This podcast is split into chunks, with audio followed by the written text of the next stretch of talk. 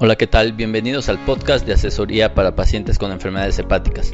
Soy el doctor Norberto Chávez, gastroenterólogo, y en este podcast daré respuesta a todas las dudas que tienen sobre las enfermedades hepáticas, particularmente la cirrosis hepática.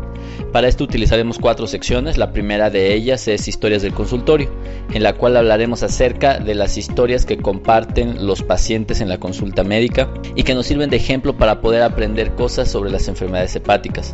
La segunda de ella es consultas virtuales, en la cual en nuestra página de Facebook, en nuestro grupo de asesoría para pacientes con enfermedades hepáticas, al cual los invito a que se suscriban, envían información a través de la cual platicamos y damos respuesta a todos los pacientes que tienen dudas sobre las enfermedades hepáticas y que desafortunadamente no podemos ver en la consulta médica.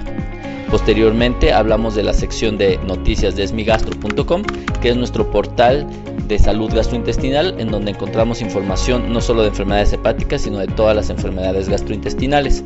Y lo que hacemos es seleccionar información que va dirigida hacia los médicos, pero adaptarla a un lenguaje entendible y útil para los pacientes.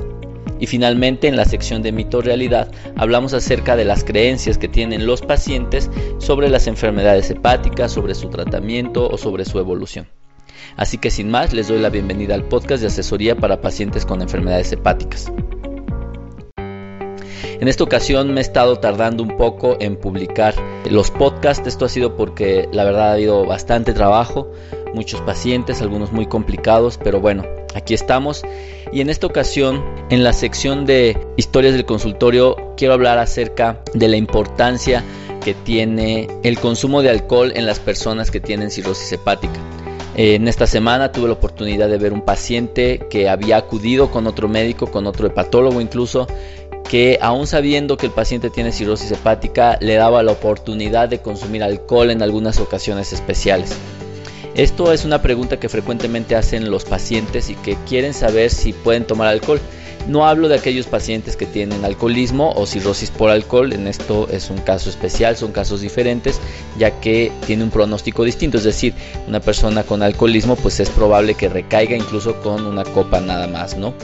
Pero hablo de aquellos pacientes que tienen cirrosis hepática por cualquier otro motivo y que desean o que quieren saber si pueden tomar alcohol. La respuesta a esto es que no. El alcohol tiene muchas propiedades, pero en personas con cirrosis hepática tiene unas propiedades en las cuales las células del hígado que aumentan su presión se contraen cuando reciben alcohol y esto lo que ocasiona es que aumente la presión dentro del hígado aumente la presión en la porta y se incrementen las varices esofágicas, que como saben es una de las complicaciones que puede ser mortales en los pacientes con cirrosis. Y por lo tanto, estos pacientes se pueden descompensar de manera muy agresiva. También se sabe que puede favorecer la citis y la encefalopatía.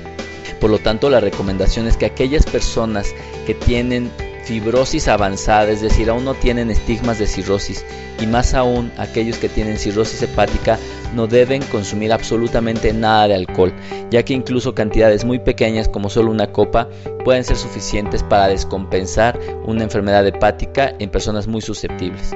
Es preferible mejor buscar alternativas con el fin de poder socializar o pasar un buen rato con los amigos o con la familia.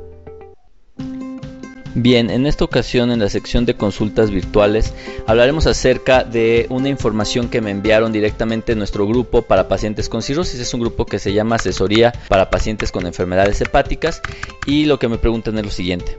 Doctor, excelente día. Como siempre agradezco el tiempo que nos brinda para despejar nuestras dudas. Quisiera preguntarle desde hace mucho lo que ocurre o los beneficios que puede tener la leche de alpiste que si puede ayudar a la depuración de la grasa del hígado y que si esto es realmente cierto, así como si tiene propiedades que puedan ayudar a la depuración de la grasa.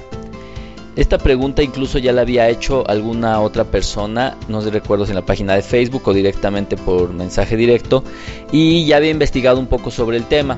En general lo que se sabe es que el alpiste puede contener una cantidad pequeña de ácidos grasos, es decir, de grasa, que aparentemente es saludable. Sin embargo, no tiene unas propiedades curativas o reductivas en el metabolismo de la grasa. Probablemente no vaya a tener ningún efecto adverso quien lo tome, pero no se esperan grandes beneficios, particularmente en enfermedades tan importantes como el hígado graso no alcohólico, ya que únicamente lo que hace es tratar de balancear la cantidad de ácidos grasos que uno consume.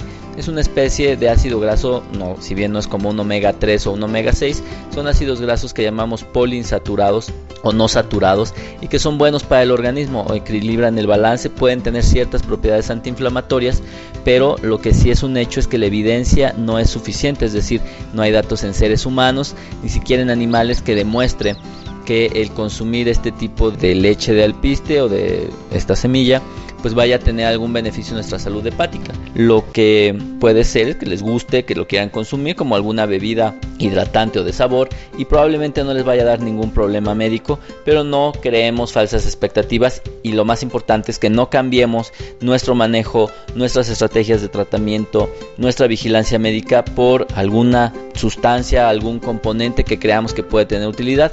Siempre sumar es bueno, pero como bien digo, es sumar, no es sustituir. No cambiemos la atención médica, su medicación, por este tipo de recomendaciones que siempre se hacen de buena fe, pero hay que tener mucho cuidado de que no sustituyan un buen y adecuado tratamiento médico. En la sección de noticias de Esmigastro. Este es nuestro portal donde tenemos toda la información sobre las enfermedades gastrointestinales y hepáticas, el cual lo invito a que revisen de manera cotidiana. A veces en las redes sociales se pierde toda la información, pero si ustedes no se quieren perder nada de la información que tengo para ustedes, pueden descargar desde su teléfono con Android en la tienda de aplicaciones de Google una aplicación que se llama Esmigastro, la teclean, es gratuita y ahí pueden recibir toda la información. En esta ocasión hablamos acerca de un artículo en el que se piensa o se busca saber cuál es la asociación que existe entre el cáncer gástrico, es decir, el cáncer del estómago y las enfermedades alcohólicas. Para esto es un estudio que se realizó en 514 pacientes en el cual se buscaba saber si la presencia de hígado graso por obesidad o la presencia de alcoholismo incrementaban el riesgo de presentar cáncer gástrico. Y lo que se observa es que aquellos pacientes que consumen alcohol y que tienen enfermedad hepática por alcohol tienen cinco veces más riesgo de desarrollar cáncer gástrico. Esto es muy importante ya que pensamos que únicamente el consumir alcohol nos va a tener consecuencias, obviamente sociales evidentemente, o que puede tener consecuencias a nivel hepático, pero este artículo demuestra que consumir alcohol también incrementa el riesgo de cáncer gástrico, pero también, y me gustaría comentar, puede incrementar el riesgo de enfermedades del páncreas. Por lo tanto, es muy importante moderar nuestro consumo de alcohol con el objetivo de prevenir complicaciones a largo plazo.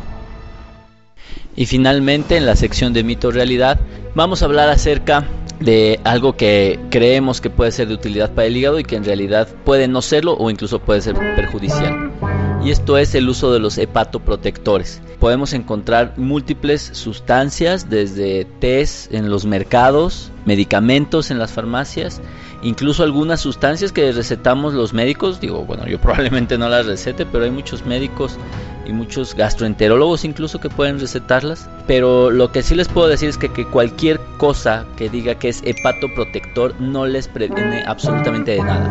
Es decir, si beben alcohol y consumen hepatoprotectores no les da menos cirrosis. Si tienen virus C, virus B, hígado graso y consumen hepatoprotectores no les disminuye el riesgo de cirrosis.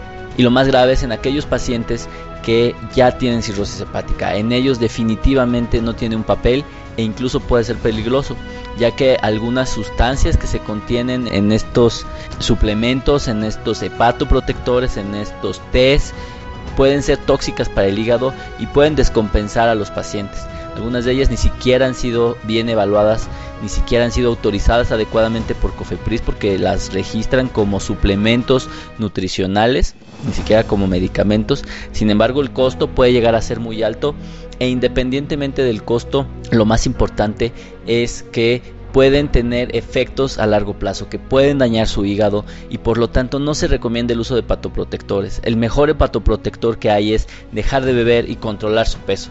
Esas dos cosas sin duda son de utilidad para el hígado y probablemente si buscan algún factor dentro de su medio ambiente, dentro de sus actividades que pueda proteger al hígado está el café. Existen estudios científicos serios muy bien desarrollados en el que el consumo de café se asocia con una reducción en el riesgo de descompensación hepática y de fibrosis hepática. Esto no significa que cure la cirrosis ni que prevenga la cirrosis. Lo que hace es tratar de frenar la evolución de la enfermedad, pero nada más.